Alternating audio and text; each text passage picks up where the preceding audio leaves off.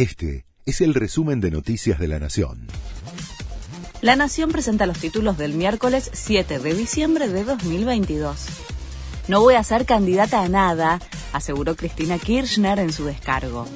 Después de escuchar la condena a seis años de prisión e inhabilitación de por vida para ejercer cargos públicos, la vicepresidenta dijo que no se postulará en 2023. Además, descalificó a los magistrados que la juzgaron y a los fiscales que la acusaron, a quienes definió como partes de un sistema mafioso al que considera enquistado en el Poder Judicial. La oposición celebró la condena a Cristina Kirchner. El conjunto de Juntos por el Cambio sostuvo que el proceso ha sido ejemplar y este es otro capítulo del fin de la impunidad de la corrupción pública. Estamos ante un fallo histórico, sostuvo en un comunicado la alianza integrada por el PRO, la UCR, la coalición cívica y el peronismo.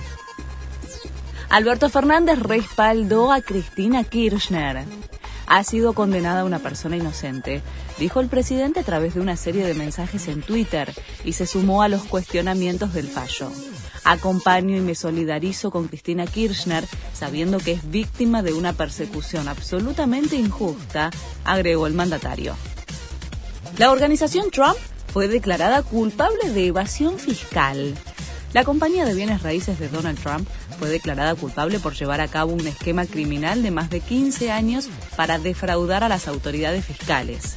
El expresidente estadounidense calificó la investigación como una cacería de brujas políticamente motivada.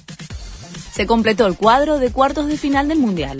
Marruecos, que venció a España en los penales, y Portugal, que aplastó 6 a 1 a Suiza, se sumaron a Argentina, Países Bajos, Francia, Inglaterra, Croacia y Brasil. Hoy y mañana no hay partidos. El viernes se disputan los primeros pases a la semifinal. Este fue el resumen de Noticias de la Nación.